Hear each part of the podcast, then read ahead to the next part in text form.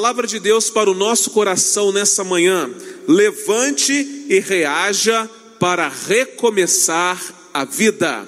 Levante e reaja para recomeçar a vida. Nós vamos perceber aqui nessa manhã que em muitos momentos da nossa vida o, o mais comum é nós ficarmos deitados realmente, o mais comum é nós ficarmos acomodados à nossa zona de conforto, o mais comum é nós nos acostumarmos com as nossas dores, com as nossas lutas e com os nossos problemas e esquecermos que há um Deus que, apesar de todas as nossas lutas, está disposto a realizar coisas grandes e novas através da nossa vida.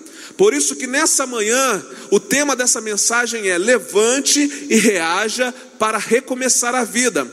E o texto bíblico que eu vou usar com vocês é o mesmo texto que eu usei com vocês no domingo passado à noite. Primeiro livro dos Reis, capítulo 19. Primeiro Reis, capítulo 19. Você pode acompanhar a leitura desse texto aqui na nossa projeção. Diz assim o texto bíblico: Acabe contou a Jezabel tudo o que Elias tinha feito, até mesmo o massacre dos profetas. Jezabel imediatamente enviou um mensageiro para ameaçar Elias, dizendo: Os deuses vão castigar você por isso. Vou me vingar de você. Juro que amanhã, a esta hora, você estará tão morto quanto aqueles profetas. Quando Elias percebeu a situação, fugiu para Berseba, no extremo sul de Judá. Deixou seu ajudante ali e caminhou mais um dia no deserto. Chegou até um zimbro, sentou-se à sombra e pediu para morrer. Basta, ó Eterno, leva a minha vida. Estou pronto para descer à sepultura com meus antepassados. Exausto, caiu no sono debaixo do zimbro. De repente, um anjo acordou e disse: Levante-se e coma. Olhando em redor, para sua surpresa, deparou perto da sua cabeça com um pão assado sobre brasas e um jarro de água. Ele comeu e voltou a dormir. O anjo do Eterno voltou, acordou-o e disse: Levante-se e coma um pouco mais. Você tem uma longa viagem pela frente. Ele se levantou, comeu, bebeu e partiu. Sustentado pela comida, caminhou 40 dias e 40 noites até chegar a Horebe, o monte de Deus. Chegando lá, entrou numa caverna e dormiu. A palavra do Eterno veio a ele: O que você está fazendo aqui, Elias? Irmãos, levantar e reagir não é fácil. Definitivamente não é fácil. Precisamos de uma força sobrenatural que nos ajude muitas vezes a levantar e reagir. Aliás, é mais fácil a gente ceder à tentação de ficar angustiado, é mais fácil a gente ceder à tentação de ficar amedrontado, ansioso, preocupado, depressivo diante das lutas que nós vivemos nessa vida.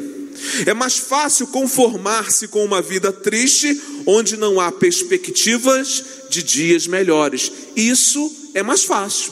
Difícil é nós levantarmos e reagirmos diante de todas essas situações. E quando a gente olha para a vida do profeta Elias, a gente vê que com Elias não foi diferente. Apesar de ser um profeta, de ser um homem de Deus, de ter feito coisas extraordinárias, né? através da sua vida, Deus fez coisas extraordinárias. Nós vemos que Elias também teve momentos de em que ele precisava se levantar e reagir. A gente percebe que diante da ameaça de Jezabel, Elias preferiu fugir, Elias preferiu dormir, Elias desejou a morte.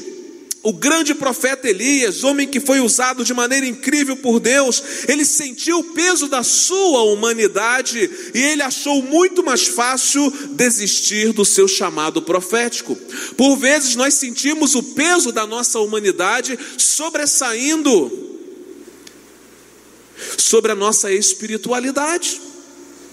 Elias sentiu o peso da sua humanidade e achou que seria muito mais fácil desistir de todas as coisas. E na nossa vida não é diferente. Às vezes o peso da humanidade faz com que a gente desista de todas as coisas, com que a gente desista da nossa própria vida, com que a gente desista da vida que Deus nos deu, com que a gente desista do chamado que Deus nos deu. Não foi apenas a ameaça de Jezabel que levou Elias ao descontentamento. A gente vai perceber aqui nessa manhã que outros fatores o levaram a desejar a morte, ao invés de continuar sendo usado poderosamente por Deus. Quais foram esses fatores? Olha que fator interessante. Elias olhou para as circunstâncias ao invés de olhar para Deus. O texto diz que Jezabel imediatamente enviou um mensageiro para ameaçar Elias, dizendo: Olha, os deuses vão castigar você por isso, vou me vingar de você. Juro que amanhã, a esta hora, você estará tão morto quanto aqueles profetas. O que, que aconteceu? Elias começou a olhar para as circunstâncias. Elias não olhou mais para Deus, ele preferiu olhar para as circunstâncias. E qual era a circunstância? A circunstância inicial aqui era a ameaça de Jezabel. A vida de Elias dependia de Deus e não de Jezabel. Irmãos, a nossa vida depende de Deus, não das circunstâncias que nos cercam, não das Jezabéis dessa vida. Não. Ele não precisava temer. Elias não precisava desejar a morte. Agora é fato que quando nós deixamos de olhar para Deus e passamos a olhar para as circunstâncias, o próximo passo da nossa vida é dormir debaixo de um zimbro ou parar numa caverna. Todas as vezes que nós decidimos olhar para as circunstâncias ao invés de olhar para Deus, o resultado é sempre a sombra de um zimbro ou uma caverna escura. Mas uma outra, um outro fator interessante a respeito do qual influenciou diretamente a vida de Elias para que ele se sentisse do jeito que ele se sentiu, foi que Elias afastou-se de pessoas próximas quando mais precisava delas. O texto continua e diz assim: Quando Elias percebeu a situação, fugiu para Berseba, no extremo sul de Judá. Agora olha que detalhe interessante: deixou o seu ajudante ali e caminhou mais um dia no deserto. Na verdade, Elias precisava da companhia do seu ajudante, mas ele deixou o seu ajudante ali e caminhou mais um dia no deserto. E eu quero dizer para você nessa manhã que a solidão é um péssimo remédio para quem já está com o coração abatido. Elias já estava amedrontado porque havia olhado para as circunstâncias ao invés de olhar para Deus. E agora ele deixa o seu ajudante, caminha mais um dia para o deserto. E é, é, é fato que ali ele começou a viver a solidão, e a solidão, de fato, ela é um péssimo remédio para quem já está com o coração amedrontado e abatido. Elias precisava de Deus, sim, mas Elias também precisava das pessoas à sua volta. Porém, ele decidiu afastar-se delas quando ele mais precisava da sua companhia. Irmãos, é interessante porque às vezes nos processos angustiantes da nossa vida, nós nos afastamos das pessoas mais importantes. No momento em que nós mais precisamos das pessoas, nós as afastamos de nós ou nós nos afastamos delas. E talvez você tenha se afastado de pessoas importantes e próximas a você, quando você mais precisava delas.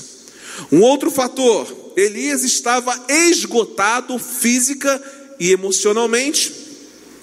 O texto diz que ele chegou até um zimbro, sentou-se à sombra e pediu para morrer. Basta, ó Eterno, leva a minha vida.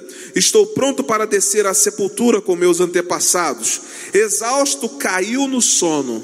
Exausto, caiu no sono, debaixo do zimbro. De repente, um anjo acordou e disse: Levante-se e coma. E a gente vai perceber no desenrolar da história que Elias novamente fez o que? dormiu. Depois Elias caminhou 40 dias e 40 noites, foi para a caverna e fez o quê? Dormiu. Por quê? Porque ele estava esgotado física e emocionalmente. O texto mostra claramente todo esse processo depressivo de Elias. Tudo isso estava ligado ao seu esgotamento físico e o seu esgotamento emocional. Cuidado, porque o esgotamento físico e o esgotamento emocional pode levar você a um processo depressivo e Deus vai precisar dizer a você: levante-se e reaja para que você possa recomeçar a vida. Primeira palavra do anjo para ele foi qual? Levante-se e coma. Ele poderia apenas dizer a Elias: Levante-se, Elias. Mas Deus é sábio e sabia que Elias precisava ser fortalecido. Levante-se e coma. E a pergunta que eu faço para você: como é que está a sua vida física e a sua vida emocional? Cuidado, porque o esgotamento físico e emocional pode levar você a dormir debaixo da sombra de um zimbro ou entrar numa escura caverna. E um último fator que eu encontro aqui que levou Elias a viver a situação que ele estava vivendo é que Elias mascarou a sua vida com a autopiedade. O texto continua e diz que ele chegou até um zimbro, sentou-se à sombra e pediu para morrer. Basta, ó Eterno, leva a minha vida, estou pronto para descer à sepultura com meus antepassados. Exausto, caiu no sono debaixo do zimbro. Ele se levantou, comeu, bebeu e partiu. Sustentado pela comida, caminhou 40 dias e 40 noites até chegar a Horebe, o monte de Deus. Chegando lá, entrou numa caverna e dormiu. A palavra do Eterno veio a ele: O que você está fazendo aqui, Elias? Ele respondeu: Tenho dedicado a minha vida inteiramente ao Senhor dos exércitos de anjos. O povo de Israel abandonou sua aliança, destruiu os lugares de adoração, matou os seus profetas. Sou o único que restou e agora estão querendo tirar a minha vida também. Elias em seu diálogo com Deus, tentou justificar-se com a sua autocomiseração, com a sua autopiedade. Era como se ele dissesse a Deus: Senhor, você não está vendo a minha situação? Coitado de mim. Olha para mim, eu dediquei a minha vida toda ao Senhor. O, o, seu povo abandonou a aliança contigo. Os lugares de adoração foram destruídos, mataram os seus profetas, e o próximo da fila sou eu. Olha para o meu estado, não há mais esperança para a minha vida.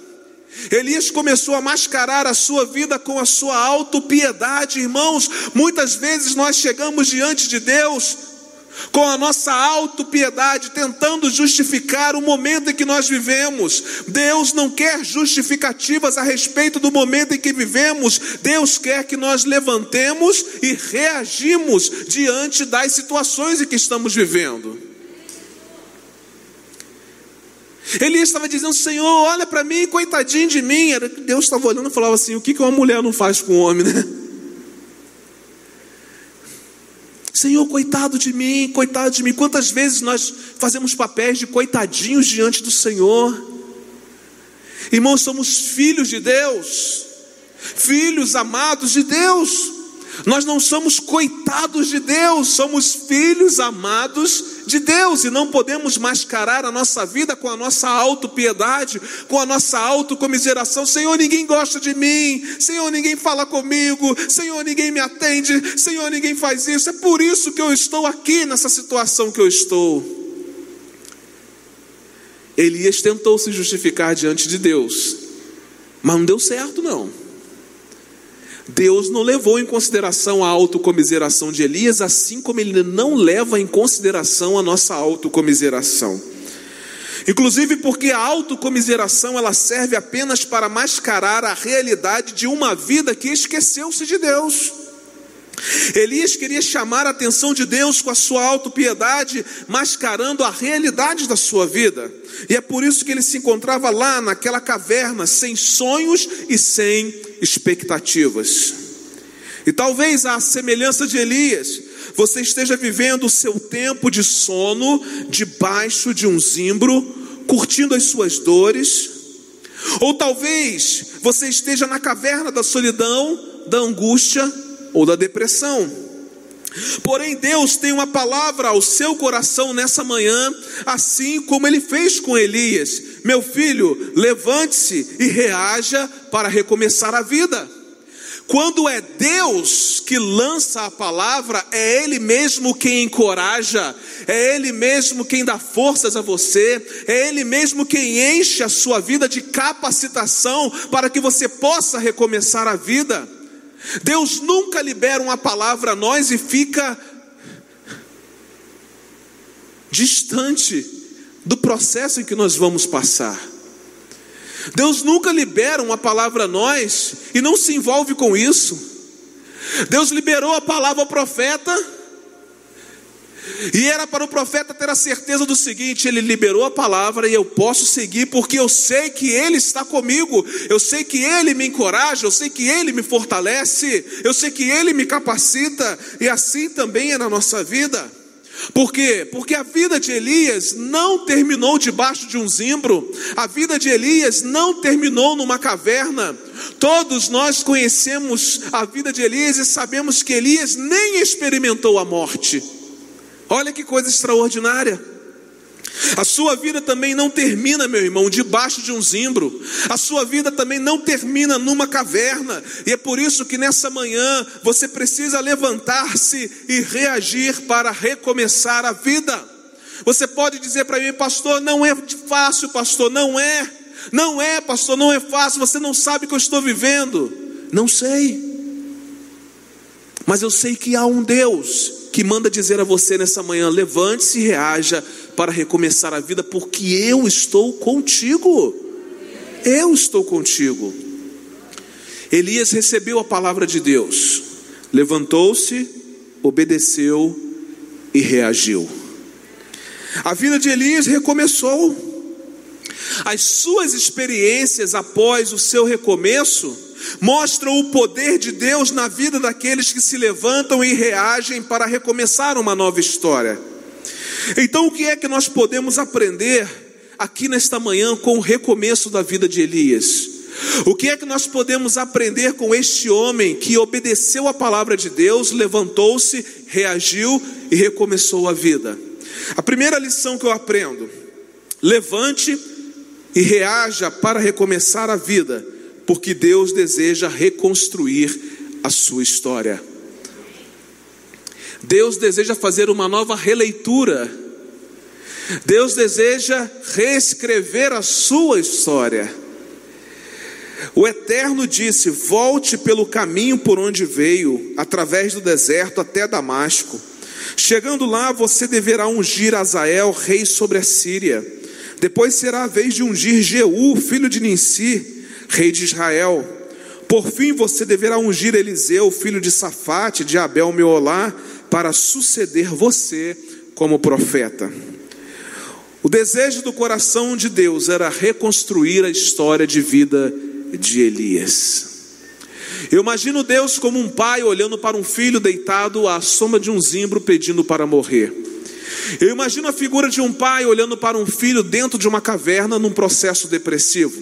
Se você é pai, se você é mãe, você pode fazer uma analogia muito bem feita aqui nessa manhã. Agora imagine Deus olhando para o seu profeta, um profeta capaz, debaixo de um zimbro pedindo para morrer. Imagino Deus olhando para o seu profeta, o seu filho querido, dentro de uma caverna, num processo depressivo. A única coisa que restava ao Senhor era o desejo de reconstruir a vida do seu filho querido, de reconstruir a vida do profeta. Ainda havia muita coisa para ser feita. Deus ainda contava com a vida de Elias. Deus ainda conta com a sua vida. Ainda há muita coisa para Deus fazer em você e através de você.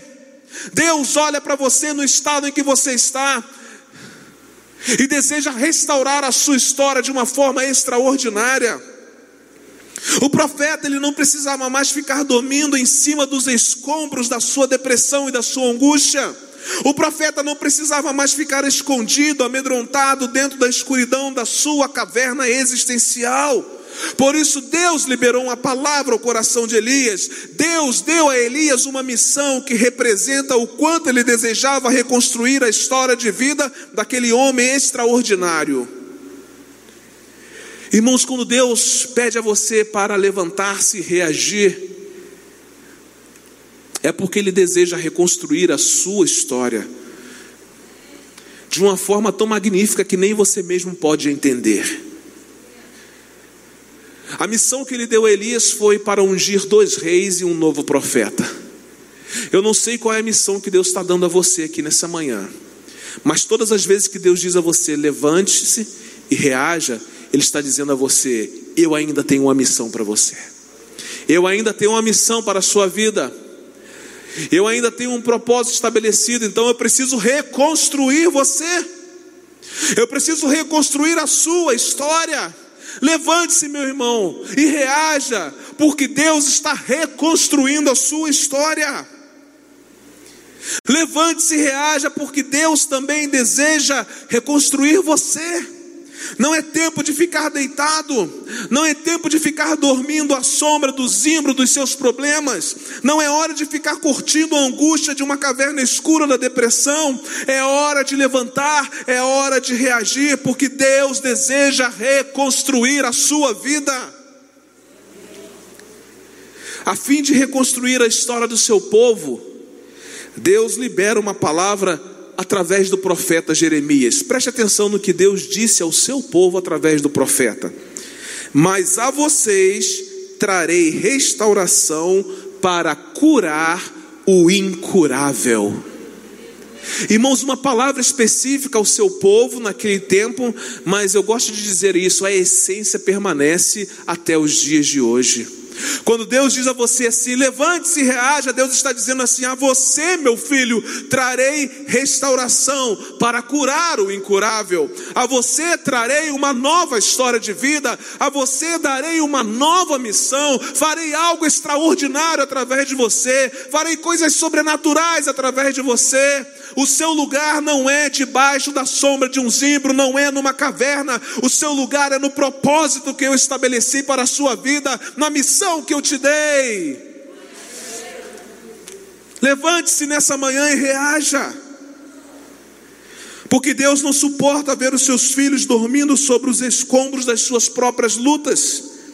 Ele deseja reconstruir a sua história de vida. Olhando para Elias aqui, eu aprendo uma segunda lição. Levante e reaja para recomeçar a vida, porque Deus deseja usá-lo poderosamente. Segundo Reis, capítulo 2, versículos 7 e 8 diz assim: Cinquenta discípulos dos profetas ficaram observando de longe quando os dois, Elias e Eliseu, pararam na margem do Jordão. Elias pegou a sua capa, enrolou-a e bateu na água. O rio dividiu-se e os dois atravessaram sobre o chão seco. Depois de reconstruir a sua história, Deus voltou a usar a vida de Elias poderosamente. Irmãos, a partir do momento que a gente permite que Deus reconstrua a nossa história, Ele continua a nos usar de forma poderosa. Você que está aqui nessa manhã, saiba que você é um canal das obras poderosas de Deus neste mundo. Talvez você tenha entrado aqui pensando que você não é ninguém, que talvez Deus não possa usar a sua vida, não é verdade. Todos nós que estamos aqui nessa manhã, somos canais da ação poderosa de Deus na vida de outras pessoas e na vida das circunstâncias que estão ao nosso redor. A gente percebe que depois que Elias permitiu ser reconstruído, que a história da sua vida foi reconstruída, Deus voltou a usar Elias de uma forma poderosa. O verso que nós acabamos de ler fala da maneira extraordinária como o Rio Jordão foi aberto para que Elias e Eliseu pudessem atravessá-lo. Na verdade, foi o poder de Deus agindo através da vida de Elias. Ninguém que tenha a vida reconstruída por Deus, preste atenção, permanece na inutilidade. Ninguém que tenha a vida reconstruída por Deus permanece na inutilidade. Se a sua vida foi reconstruída por Deus, a sua vida é útil. Útil. Útil para realizar grandes coisas, irmãos. Deus quer fazer coisas grandes demais através de você. Será que você não percebe? Deus disse isso ao seu povo através de Isaías. Vocês não estão vendo, vocês não percebem, estou fazendo uma coisa nova. Assim como eu estou fazendo uma coisa nova, eu quero dizer a vocês que eu posso fazer coisas novas através de vocês. Deus reconstrói vidas com a finalidade de usá-las de forma poderosa. E foi exatamente o que aconteceu com Elias. E é exatamente isso que ele quer que aconteça com você também. Entenda que Deus o reconstrói para um propósito. Você nunca mais será o mesmo. Deus agirá através da sua vida. Coisas que você nunca pensou que pudessem acontecer através de você vão começar a acontecer. Acredite que Deus pode fazer milagres através da sua vida. Acredite que quando você orar por cura, as pessoas serão curadas. Acredite nisso, meu irmão, mas permita primeiro ser reconstruído por Deus e então depois ser usado por Ele de forma poderosa. Deus o reconstrói para que você possa testemunhar do seu poder, para curar pessoas enfermas, para orar e libertar pessoas cativas, para usar de generosidade na vida de gente carente. Enfim, levante-se e reaja, porque Deus deseja usar poderosamente a sua vida. A Bíblia diz o seguinte: o Espírito do Eterno Senhor está sobre mim, porque o Eterno me ungiu. Ele me enviou para pregar as boas novas aos pobres, curar os de coração partido, anunciar liberdade aos cativos e o perdão a todos os prisioneiros.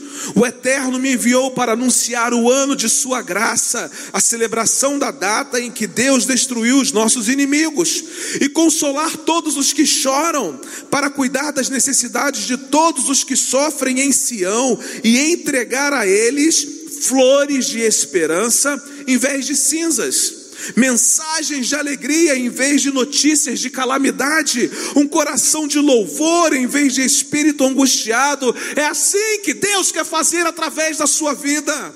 O nome deles será mudado para carvalhos de justiça, plantados pelo Eterno para mostrar a sua glória. Meu irmão, Deus está mudando o seu nome nessa manhã para carvalhos de justiça, plantado pelo Senhor para mostrar a sua glória. Deus o usa poderosamente para que a glória dele se manifeste. Esse texto aqui ele é confrontador. Porque muitas vezes nós fazemos exatamente o contrário. Somos enviados às pessoas, damos notícias de calamidade ao invés de notícias de alegria. Levamos a essas pessoas um espírito angustiado ao invés de um coração de louvor. Mas Deus está reconstruindo a nossa vida. E agora quer usá-la poderosamente, então, ele libera uma palavra ao nosso coração nessa manhã. Levante-se, meu filho, e reaja. Levante-se e reaja. Porque ainda há algo magnífico, extraordinário, sobrenatural para eu fazer na sua vida e através da sua vida. Em terceiro e último lugar, eu aprendo mais uma lição com a experiência de Elias. Levante e reaja para recomeçar a vida porque Deus deseja que você deixe um legado de grande valor. Deus deseja que você deixe um legado de grande valor. Segundo Reis, capítulo 2, 9 e 11, diz assim: Elias disse a Eliseu: O que posso fazer por você antes de eu ser levado embora? Elias já sabia que seria levado embora. Peça o que quiser. Eliseu disse: Quero a sua vida duplicada na minha. Quero ser um homem de Deus igual a você. Elias disse: É um pedido difícil, mas se você vir quando eu for levado embora, receberá o que pediu. Verso, versículo 11 diz assim: Foi assim que aconteceu. Numa outra tradução, diz assim: Elias disse a Eliseu: O que posso fazer por você antes que eu seja levado para longe de você? Respondeu Eliseu: Faze de mim o principal herdeiro de teu espírito profético. Deus reconstruiu a história de vida de Elias, Deus usou Elias poderosamente, e o resultado não pôde ser outro senão o fato de Elias ter deixado um legado de grande valor para o seu sucessor. Perceba o seguinte: quando você se levanta e reage, Deus reconstrói a sua vida, Deus age poderosamente através da sua vida, e Deus permite que você deixe um legado de grande valor para as pessoas que ficam. A sua vida, ela não impacta só você, mas principalmente as pessoas que estão à sua volta. A vida de Elias impactou tanto a vida de Eliseu, que Eliseu desejou ardentemente a vida de Elias duplicada na sua própria vida. Irmãos, olha que coisa fantástica. Talvez você esteja andando com alguém e pergunte assim: eu acho que eu vou embora. O que, que você deseja que eu faça por você? Será que essa pessoa vai dizer a mesma coisa que Eliseu disse para Elias? Rapaz, eu quero a sua vida duplicada na minha vida. Eu quero ser um homem de Deus como você. Eu quero ser o principal herdeiro do teu espírito profético. Será que as pessoas que andam conosco, elas vão desejar o mesmo Deus que nós temos, se de fato nós temos representado esse Deus? Quando permitimos que Deus reconstrua a nossa história de vida e nos use de maneira poderosa, o resultado afetará as pessoas ao nosso redor e aos nossos descendentes.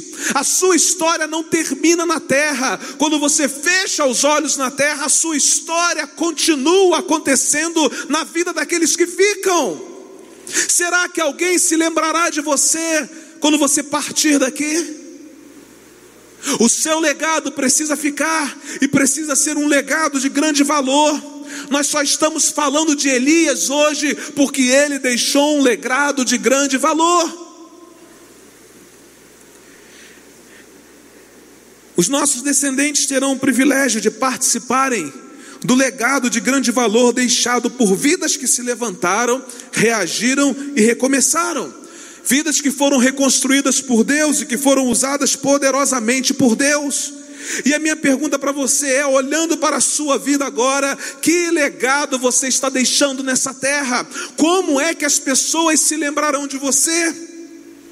Que legado você está deixando para a sua família, para os seus amigos, para os seus irmãos em Cristo, para a sua igreja? Será que as pessoas vão querer alguma coisa que ficou do seu caráter e do seu relacionamento com Deus?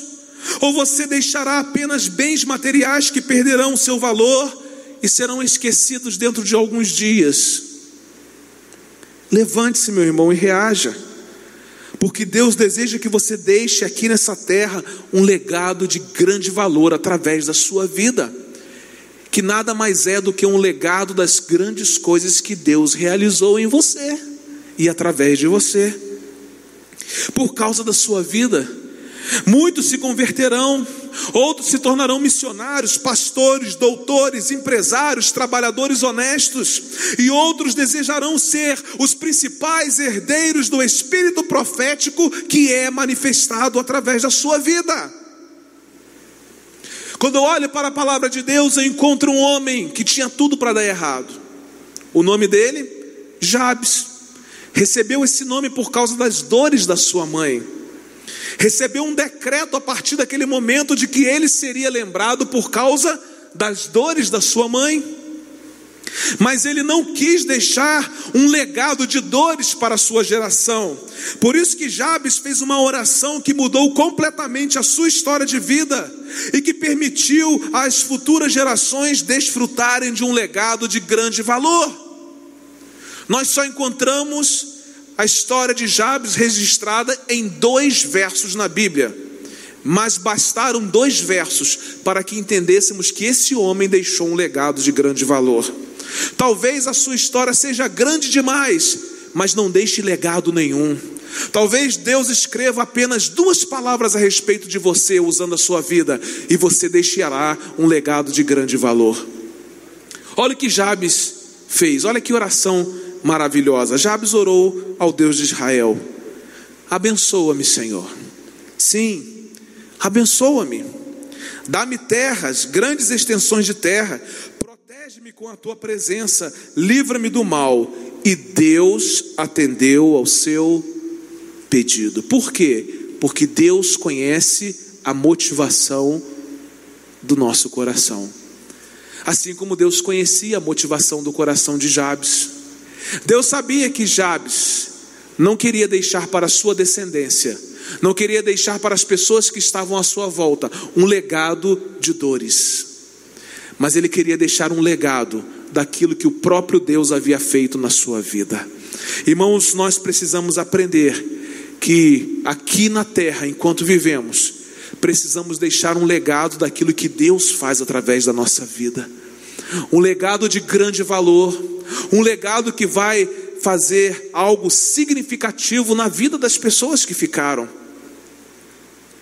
Como é que as pessoas se lembrarão de nós? Ah, morreu assim. Só vivia murmurando. Será que é assim que vão lembrar de mim? Morreu Ivonete e já foi tarde. Não fez diferença nenhuma. Só vivia falando mal dos outros.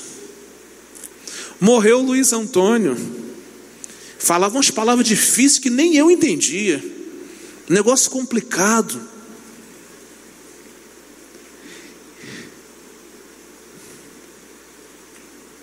Morreu o Peter. Eu quero a vida do Peter duplicada na minha vida, porque ele deixou um legado de grande valor. Eu quero ser herdeiro principal do espírito profético que habitou na vida do Peter. Irmãos, que as pessoas queiram de nós aquilo que Deus fez em nós e através de nós. Que as pessoas, ao olharem para nós, não nos queiram, mas queiram o Deus que fez algo magnífico na nossa vida e através da nossa vida. Eu gostaria de pedir a você que se colocasse em pé. Jabes, Deus atendeu ao pedido de um homem que levantou-se e reagiu para recomeçar a vida. O homem cuja história de vida foi reconstruída um homem que foi usado poderosamente por Deus, um homem que foi capaz de deixar um legado de grande valor através da sua vida. Queridos, muitas vezes nós não nos levantamos e reagimos, porque não queremos deixar a nossa zona de conforto. Fazemos das nossas dores, das nossas frustrações, das nossas enfermidades, dos nossos sofrimentos, um lugar especial onde desprezamos a presença de Deus e onde desprezamos a presença de pessoas importantes. Mas sabe, Deus não desistiu de nós, não. Deus não desistiu da nossa vida. Você que entrou aqui nessa manhã, você que está nos ouvindo, Deus não desistiu de você. Deus não desistiu da sua vida. Não, absolutamente. Ele não suporta olhar e ver as pessoas tristes, sem esperança em quem nós nos tornamos. Hoje Deus está nos dando uma oportunidade de escolha. Ou levantamos e reagimos para recomeçar a vida, ou continuamos deixando o gosto amargo dos problemas da nossa existência debaixo da sombra dos nossos imbros, ou dentro das nossas cavernas escuras e sem vida. Qual será a sua escolha nessa manhã, meu irmão? Deus está liberando uma palavra aos nossos corações. Levante-se e reaja para recomeçar a vida, porque Deus deseja reconstruir a sua história, porque Deus deseja usá-lo poderosamente e porque Deus deseja que você deixe um legado de grande valor. Nessa manhã, talvez você tenha chegado aqui esquecido do seu primeiro amor.